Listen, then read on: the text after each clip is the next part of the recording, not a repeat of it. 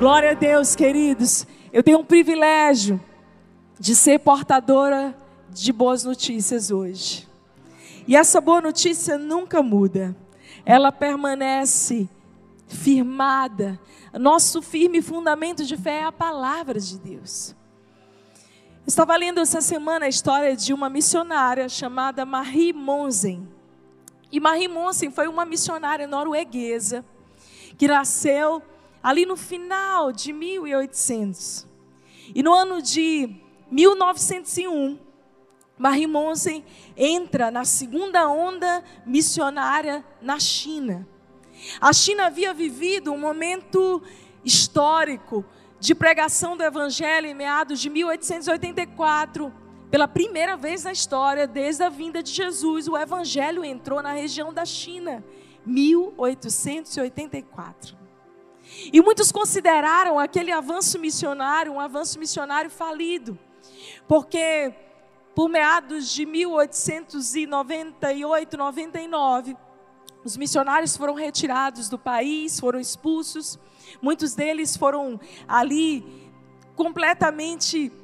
A, a, decisão era você serve a Jesus ou você vai servir ao Deus que nós cremos, e por não negarem a sua fé em Jesus, muitos deles foram mortos em praças públicas. Então, muita gente considerou como se fosse o fim dessa onda missionária, porque afinal de contas os missionários precisaram sair da nação chinesa. Mas a verdade, queridos, é que enquanto muitos achavam que aquele movimento missionário havia sido fracassado, eles deixaram 12.400 cristãos fervorosos servindo a Deus na igreja doméstica da China. Em 1901, Marie Monsen chega na segunda onda missionária, ali na China, para pregar o evangelho numa nação fechada. E durante 32 anos, ela se dedicou à pregação do evangelho, uma jovem menina de 23 anos de idade. Chega num lugar improvável, de difícil acesso. Por volta de 1940 e 50, quando ali toda a onda comunista invadiu a China, muitos pastores foram ali expulsos da China, muitos missionários novamente expulsos da China, e mais uma vez se pensou: meu Deus, é o fim do avanço do evangelho aqui nessa nação. E ali, queridos, nasceu um fenômeno conhecido como Igreja Doméstica da China. E a Igreja Doméstica na China hoje é a igreja que mais cresce em todas as nações da terra. Sabe, às vezes a gente olha para algo óbvio, humano, e a gente pensa que o crescimento se dá de acordo com aquilo que a gente imagina, num ambiente favorável. Mas a verdade é que ter uma fé que cresce somente em ambientes favoráveis não é fé. Hebreus 11 diz que a fé é a certeza daquilo que eu não vejo, a convicção de fatos que ainda não aconteceram. Eu posso não estar vendo, eu posso não estar sentindo, as circunstâncias ao meu redor podem estar contrárias, mas eu ainda tenho fé e confio que o meu Senhor e Salvador está de pé por mim. Essa é fé, é viver por fé. A fé, ela tem algo de místico. A gente sente, a gente se emociona, a gente vem ao culto, a gente canta canções lindas de adoração. Mas a fé é muito mais do que uma sensação, de que um sentimento ou uma impressão. Na verdade, a nossa fé, ela é firme e fundamentada nessa palavra. E queridos, eu creio que Deus está levantando uma espécie de cristãos que amam a palavra e que não se deixam abalar por nenhuma circunstância. De cristãos que amam a presença de Jesus e que sabem que, independente do que aconteça lá fora, o meu Deus está sentado no trono e é Ele quem reina soberano sobre a minha vida. Numa época de tantos relativismos morais, na verdade as pessoas têm criado deuses para si. Deuses com D minúsculo, há de se convir. A gente pensa assim, o importante, não sei se você já ouviu essa fala, o importante é ter fé. Eu tenho fé, você também tem fé. E a verdade é que muita gente tem fé na natureza, algumas outras pessoas têm fé nos signos, né? Aí você vai lá na bio do Instagram dela, tá lá, eu sou cristã, signo Capricórnio. Eu vou crer em tudo aquilo que me for conveniente ou, de, ou me der uma ajudinha. Eu sou cristão, mas eu vou botar uma fitinha aqui pendurada no meu, no meu carro, porque quem sabe, né? Andar com olho grego no bolso, é, rabo de coelho, olho de boi. Quem já andou com essas coisas? Não precisa levantar a mão, não, baixa. Eu lembro quando eu era criança, minha mãe, extremamente mística, ela me dava tudo que diziam para ela que funcionava. Ela dizia: Filha, bota na tua bolsa. Gente, teve um dia que eu abri meu estojo na escola e ele caiu no chão e saiu rolando rabo de coelho, dente de olho de boi, olho grego. Sabe, a gente vai juntando tudo aquilo que as pessoas podem nos dizer assim: ah, não, isso aqui vai fazer bem para você, vai fazer você crescer. Então a gente vai construindo uma fé, não pautada na palavra, mas uma fé pautada naquilo que a gente sente, naquilo que a gente acha. E a gente diz assim: não, a minha fé. E esses dias eu estava lendo um post, e a pessoa colocava assim: liberdade acima de todos, acima de tudo. Ninguém acima de todos.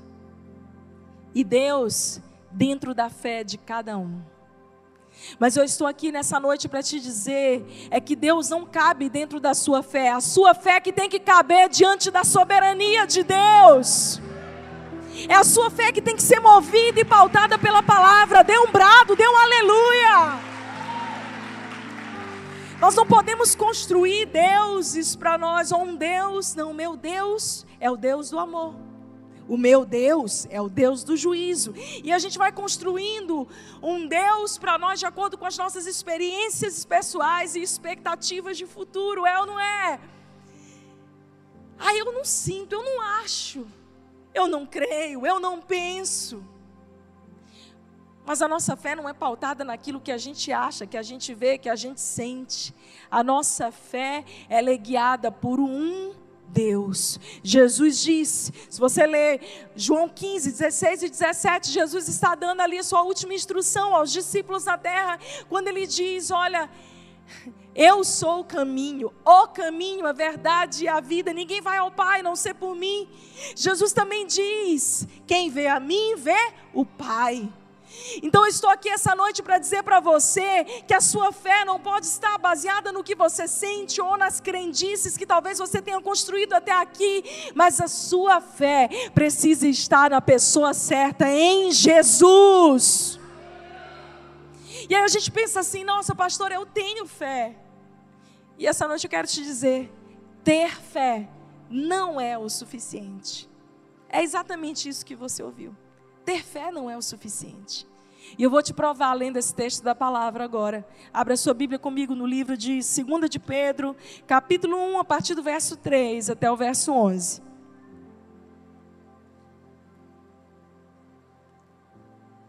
Ter fé não é o suficiente.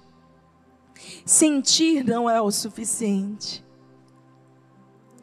A Bíblia diz nesse texto Deus, com seu poder divino, nos concede tudo de que necessitamos para uma vida de devoção, pelo conhecimento completo daquele que nos chamou para si por meio da sua glória e excelência. E por causa da sua glória e excelência, ele nos deu preciosas e grandes promessas. São elas que permitem que vocês participem da natureza divina e escapem da corrupção do mundo causada pelos desejos humanos. Diante de tudo isso, esforcem-se ao máximo para corresponder a essas promessas. Acrescentem à sua fé excelência moral. A excelência moral, o conhecimento. O conhecimento, o domínio próprio. Ao domínio próprio, a perseverança. A perseverança, a devoção a Deus. A devoção a Deus, a fraternidade. A fraternidade, o amor. Quanto mais vocês crescerem nessas coisas, mais produtivos e úteis serão no conhecimento completo do nosso Senhor Jesus Cristo. E outra versão diz: porque se essas qualidades existirem, e se vocês estiverem crescendo nisso, elas impedirão que vocês, tendo o pleno conhecimento do Senhor Jesus, sejam inoperantes e improdutivos. Quantas pessoas nós vemos ano após ano, domingo após domingo, vindo à igreja, amando a Deus, mas com uma fé inoperante e improdutiva. E a gente pensa assim: ah, Deus, eu entreguei a minha vida a Ti, eu, eu tenho fé. É muito difícil você achar alguém agora completamente agnóstico ou ateu. Eu digo que o ateu passa pela prova do momento de luto, de dor, porque até esses, nos dias mais difíceis, dizem a famosa frase: ai meu Deus.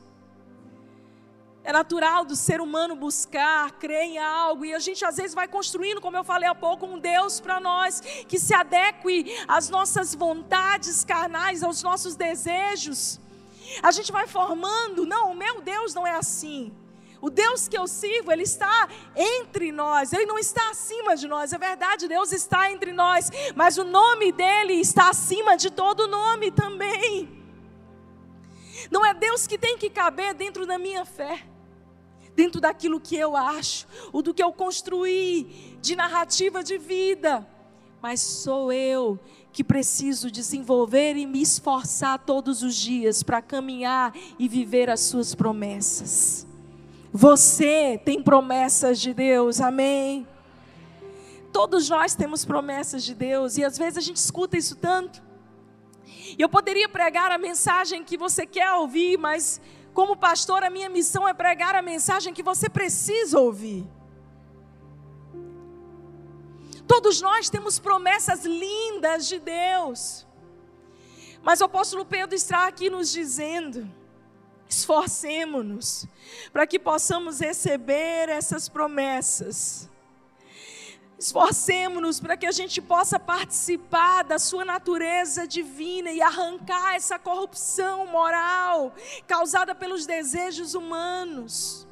Esforcemos-nos para dizer a Deus, Senhor, eu sei que eu tenho promessas, mas eu quero viver de uma maneira digna. Eu preciso acrescentar a minha fé, aquilo que eu sinto, aquilo que eu creio, uma vida que seja congruente com, aquilo, com a fé que eu professo. Dizer que ter fé é bom, mas ter fé não é suficiente. Pedro diz: esforcem-se para que vocês possam incluir e acrescentar essas qualidades. Quais qualidades? A primeira qualidade que Pedro diz que é necessário que a gente acrescente a nossa fé é a virtude. Diga comigo, virtude. Outras versões dizem um bom caráter. Um caráter transformado, excelência moral, integridade e ser íntegro é ser inteiro. Olha bem aqui para mim, meu irmão. Deus não quer algumas coisas de você. É isso mesmo. Deus quer tudo de você. Deus quer você de todo o coração, com toda a sua força, com todo o seu entendimento. Às vezes a gente fala assim: ah, Deus, eu até quero, eu vou lá naquela igreja, eu vou receber uma palavra de vida, eu vou acessar a pregação do YouTube que eu mais gosto daquele pré-eleitor do momento, aquele pastor que está na moda agora. Então ele vai falar o meu coração e a gente vai segmentando, escolhendo, editando as partes que fazem bem para o nosso ego, que fazem bem para aquilo que a gente está planejando. E Pedro fala: não basta ter fé, depois que você tem fé, parabéns, um bom começo. Você tem que se esforçar para acrescentar um bom caráter. Diga comigo, bom caráter. Meu Deus, essa palavra parece que está perdida hoje. Um bom caráter, excelência moral, não negociar os nossos princípios e valores, porque de repente podemos ser beneficiados. Não negociar a nossa fé não negociar os nossos valores mais profundos baseados naquilo que Deus diz que é, por algo que é conveniente ou bom socialmente. Porque é aquilo que as pessoas esperam ao meu respeito. Querida, deixa eu te dizer uma coisa. Essa história de hater não começou só agora na era das redes sociais. Eu tenho certeza que você deve ter uma fila de uns haterzinhos que você encontrou ao longo da sua vida, né não? Se não tem ainda, eu quero te dar uma notícia, vai ter. Não adianta repreender, porque a verdade é que só o fato da gente decidir viver uma vida íntegra, com bom caráter, com excelência moral, em não fazer aquilo que todo mundo diz, faça, já vai atrair de nós uma separação. E Jesus disse: Não pensem que eu vim trazer paz ao mundo, mas eu vim trazer ó, disrupção. Não basta ter fé. Será que a tua fé está fazendo você sair dessas portas e ver o seu lar, a sua família sendo transformados? Eu tenho certeza que você que está aqui deseja carregar e ter um pedacinho do céu na sua casa, na sua família. Mas para que a gente possa ter um pedacinho do céu dentro da nossa casa, como Jesus bem disse, Mateus 6, que venha o teu reino, que seja feita a tua vontade aqui na terra, aqui na minha casa, aqui na minha família, como é no céu. É você que precisa ser o portador dessas boas novas. É você que precisa mostrar ao mundo a razão da sua fé. Ah, pastor, eu achava que era só sentir, que era só Vim aqui receber um cheirinho de Jesus, uma palavra de esperança. A Bíblia diz: seja a vossa moderação, o seu equilíbrio conhecido de todos os homens, perto está o Senhor. Só existe uma maneira das pessoas saberem que Deus é com você, é através da sua conduta, da sua vida. Ah, mas eu vou ser perfeito, eu não vou ter falhas. Veja, existe uma grande diferença entre pecar entre ter falhas, erros e se levantar, se arrepender aos pés de Jesus e se levantar dali para recomeçar. E o nosso Deus é o Deus do recomeço. E eu estou aqui essa noite para dizer para você que se você caiu, você pode se prostrar diante dele, se arrepender e recomeçar. Mas a outra grande diferença é viver uma vida de pecado, de prática, algo que fere os princípios da palavra de Deus. Existem pessoas que abraçaram essa vida. E é por isso que Pedro diz: Olha, vocês estão empolgados em ter fé. E eu preciso dizer a vocês: algumas qualidades precisam ser acrescentadas. A segunda coisa que o apóstolo Pedro, Pedro diz que precisa ser acrescentada à nossa fé é o conhecimento Outras versões dizem bom senso, discernimento espiritual. Sabe, queridos, às vezes a gente vive uma vida tão mística e fala assim: ah, Deus não falou comigo, eu estou orando, orando, orando. Quando alguém me diz assim, Deus não fala comigo, pastora, a primeira pergunta que eu faço para essa pessoa é: você está abrindo a sua Bíblia? Porque Deus fala através da sua palavra. E existem algumas coisas que a gente não precisa orar a respeito. É isso mesmo que você ouviu. Tem coisas, eu estou aqui dizendo essa noite para vocês, tem coisas que você não precisa orar. Você precisa orar para saber se tem que honrar pai e mãe, sim ou não? Está escrito. Você precisa orar para saber se você tem que clamar e orar pelo seu país. Está escrito. Você precisa orar para saber se é para você ser um dizimista. Não, eu vou ver se agora Deus fala comigo para eu sentir no meu coração. Está escrito. Muitas vezes a gente fica esperando um anjo aparecer para nós e está estampado. Uma vida de santidade, de pureza.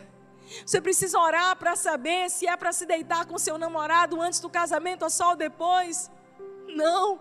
Está escrito, a Bíblia fala sobre santidade, sobre pureza. E na verdade a gente vem e tem uma revelação de fé, mas a gente fala: opa, não, a fé é suficiente, Deus. Não, não, a fé não é suficiente. Acrescenta a tua fé bom caráter, acrescenta a tua fé um bom senso, discernimento espiritual. Eu oro para que se levantem homens e mulheres cheios de discernimento espiritual, gente que vai tomar boas decisões, gente que vai ter sabedoria dos céus. Para não ser levado pela narrativa desse mundo, mas para permanecer firmado em Deus. bom senso. Às vezes o que nos falta é só um bom senso. A Bíblia diz algo também, Paulo fala: todas as coisas me são lícitas, mas nem tudo me convém. Existem coisas que são pecado, mas existem outras coisas que o livro de Hebreus nos cita como embaraços. E às vezes a tua vida está um grande emaranhado, um grande embaraço. Não sei que lá em casa é uma luta quando eu misturo minhas bijuterias. Quem é mulher sabe. Colares. E aí você fala assim: meu Deus, eu não vou conseguir soltar esse negócio. Alguma mulher já passou por isso? Eu entrego logo para Bebel, para minha filha, porque eu falo, gente, se eu puxar esse negócio aqui vai arrebentar tudo.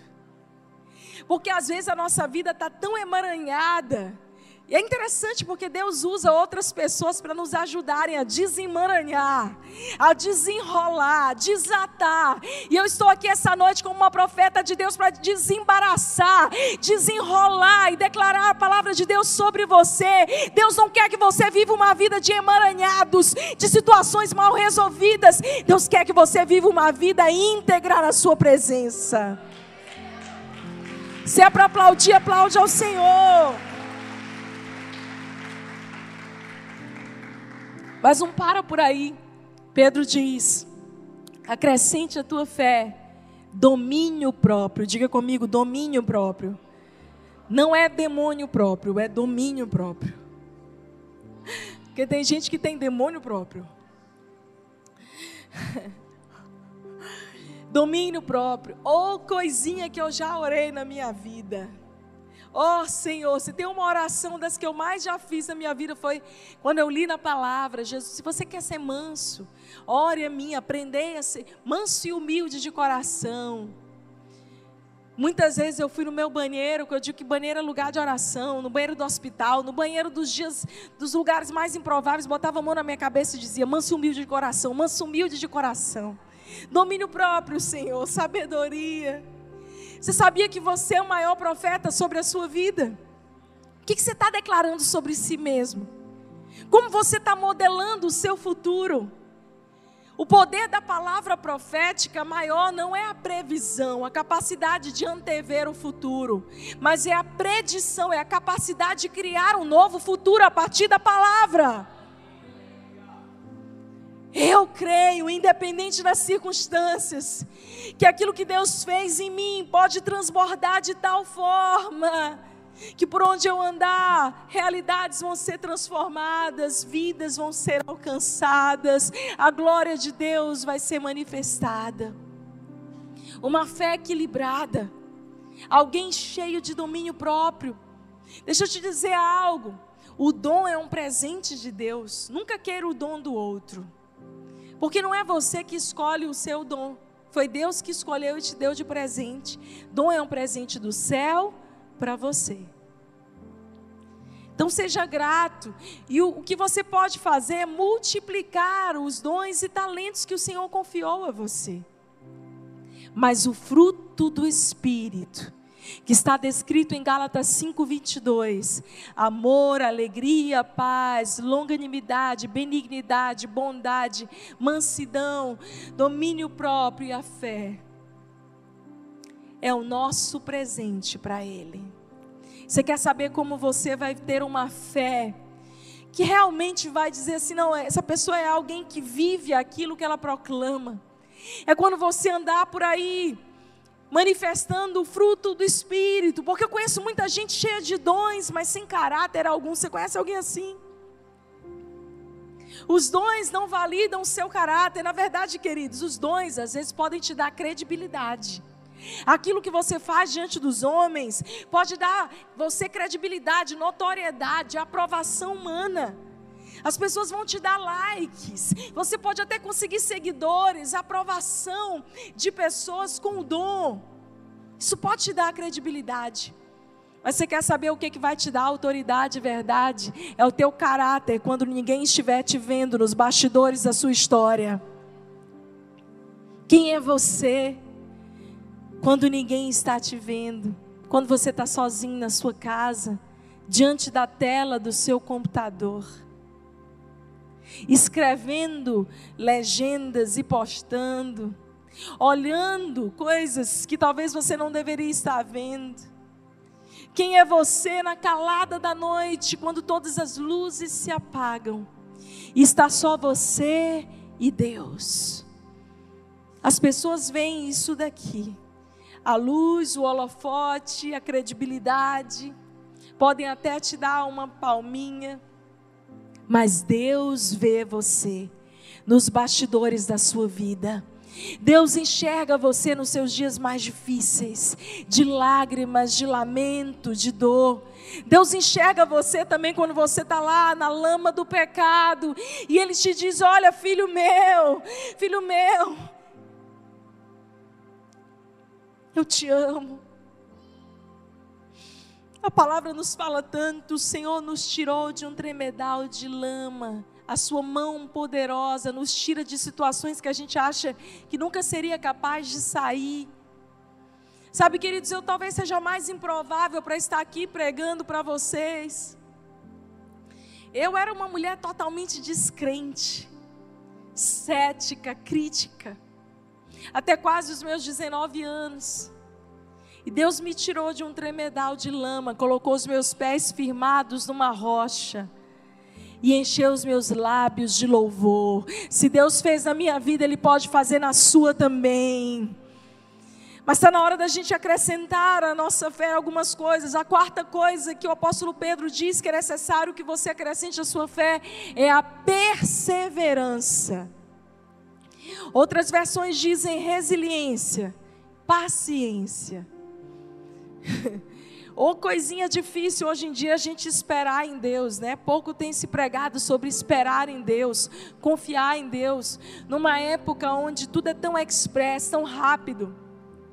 Se a gente sair daqui foi num, for num drive-thru agora rapidinho no McDonald's, no Bob's, se demorar um pouquinho mais, a gente já fala, ah, tá demorando, a minha comida, o iFood está demorando.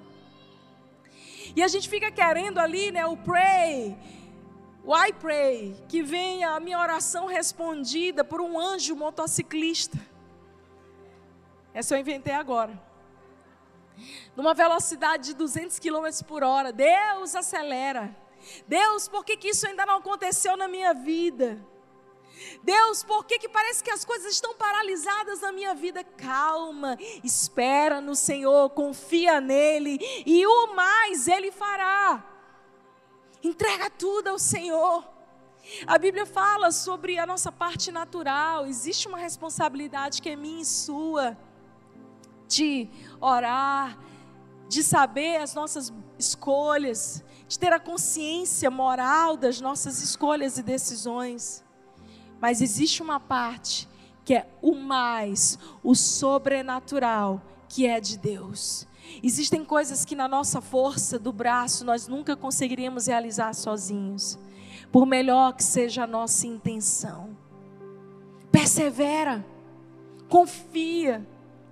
Tem algumas pessoas que começam a buscar a Deus e vêm em alguns cultos e dizem: Ah, mas está demorando. Deixa eu tentar fazer Deus caber dentro da minha fé. Não funcionou naquela igreja, deixa eu mudar de igreja. Não funcionou naquela igreja, deixa eu mudar. Agora eu vou para o terreiro. Vocês estão rindo, mas é verdade. A gente só quer um Deus que caiba dentro da nossa fé.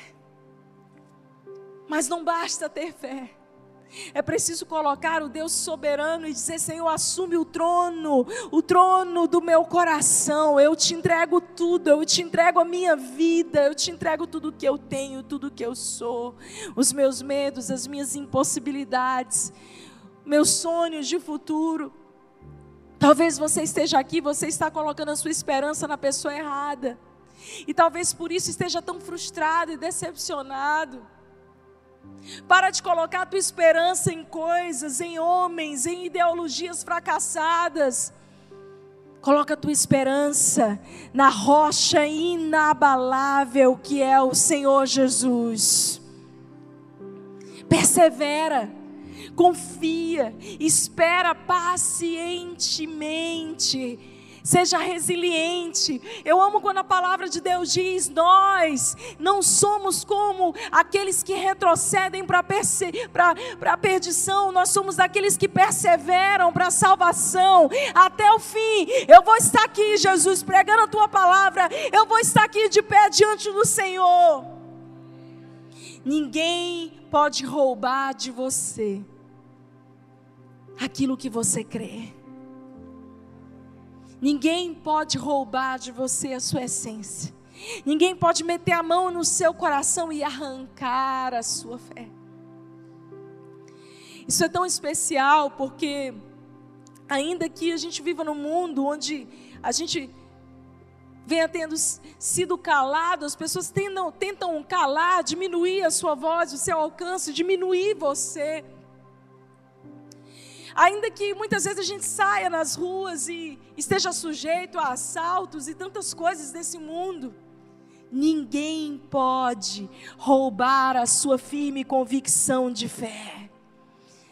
Acrescenta a tua fé, excelência moral, caráter transformado, domínio próprio, resiliência, paciência. A quinta coisa que Pedro diz que é necessário que seja acrescentada à sua fé é a piedade. E ela fala de um coração benevolente que não é egoísta, que é cheio de misericórdia. Sabe, queridos, está na hora da gente parar de viver só para nós mesmos. Eu não sei se você já parou para pensar se num dia difícil assim. Quer saber uma coisa? Eu vou viver minha vida. Né? Tipo, eu vou parar de me importar com os outros. Eu vou para esse povo não presta. Esse povo não sei o que. A gente generaliza logo todo mundo. Esse povo é isso. Esse povo é cego. Esse povo não consegue ver. Mas a Bíblia fala desse amor tão especial que serve a outros. Espera aí, a minha vida não pode ser tão pequena para que eu viva somente para mim mesmo. Uma vida egoísta. Deus te fez para ser grande, para repartir aquilo que Ele tem derramado em você na vida de outras pessoas. É verdade, talvez você diga assim: ah, mas eu estou tão quebrada, tenho tantas coisas dentro de mim que ainda precisam ser ajustadas. Quem é o Deus? Deus olha e diz: é você mesmo. Você é pequenininho, você se sente fraco, abatido. Bom candidato.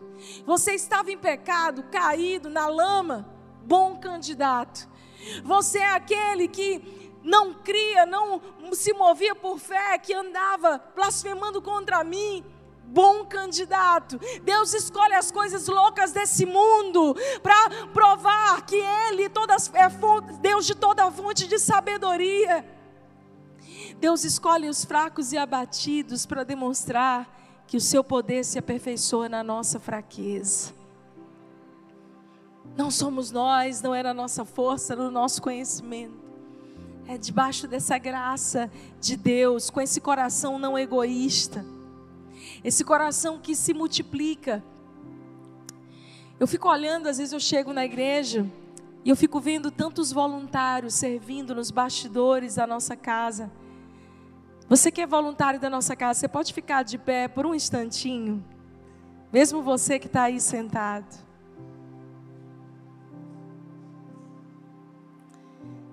Vocês me inspiram. Às vezes eu chego aqui e sabe, pastores também têm dias que não são tão bons assim. Mas quando eu olho para vocês, eu sei que eu estou fazendo a coisa certa. E eu penso, Deus, eu não posso parar.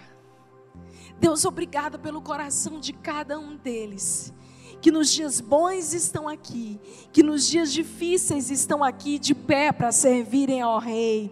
Eu quero pedir uma salva de palmas para vocês.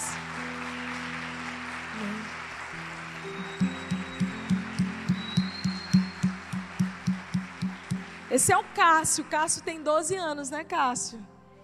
13 anos. Como é que eu errei isso, meu Deus? Que vergonha. Pode sentar, querido. Que coisa linda, os pais são voluntários, ele já quer ser voluntário. Esse amor de dizer assim: peraí, eu não quero ter uma vida tão pequena, egoísta, só pensado, pensando na minha bênção, na minha bênção. Não, eu quero ser uma bênção. Eu quero transbordar aquilo que tenho recebido, mesmo que eu ainda não seja perfeito, mesmo que eu ainda tenha desafios.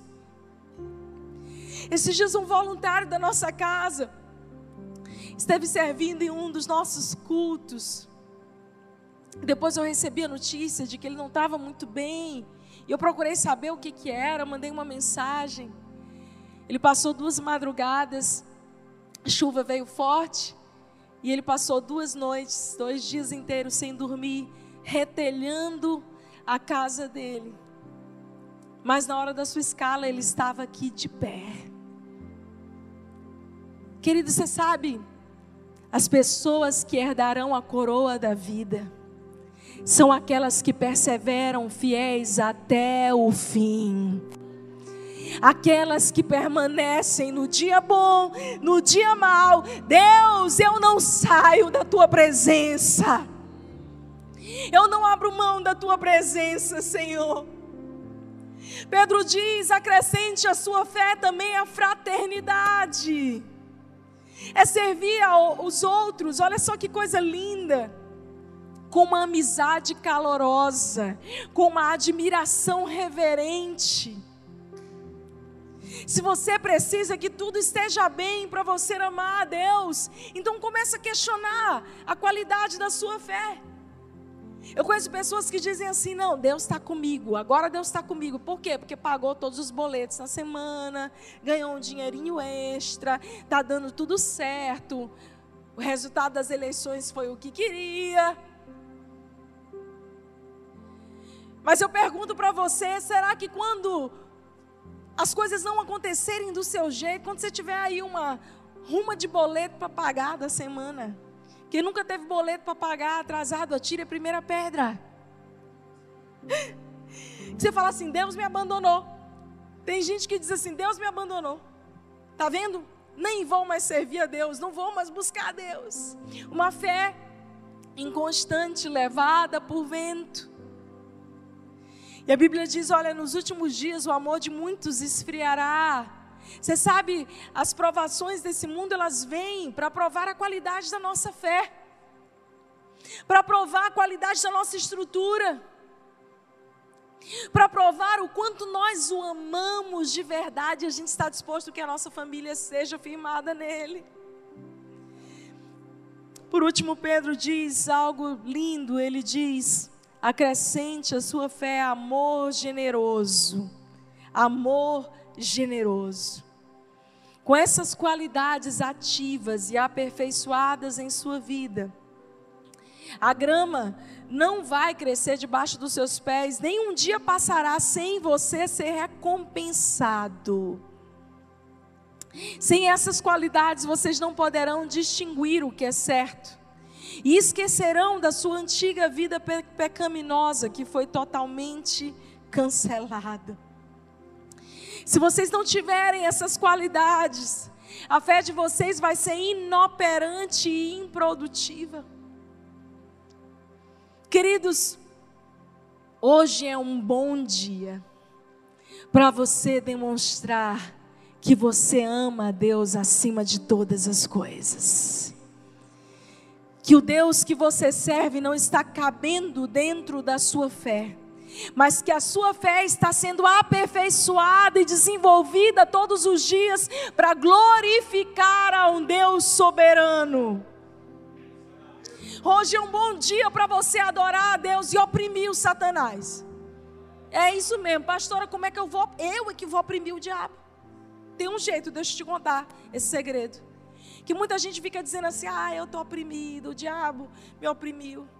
Mas que tal se eu e você nos levantássemos no poder do Espírito Santo para marchar em relação à nossa família, para nos posicionar diante da nossa família, para dizer: aqui não, Satanás, eu estou aqui de pé, intercedendo pela minha casa, intercedendo pela minha nação.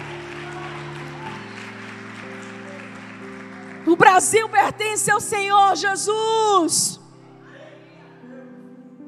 Existem homens e mulheres de pé, intercessores, que estão na brecha orando por cada casa, cada família, e que não se aquietarão, nem calarão as suas vozes, até que o reino do nosso Senhor Jesus venha e seja estabelecido.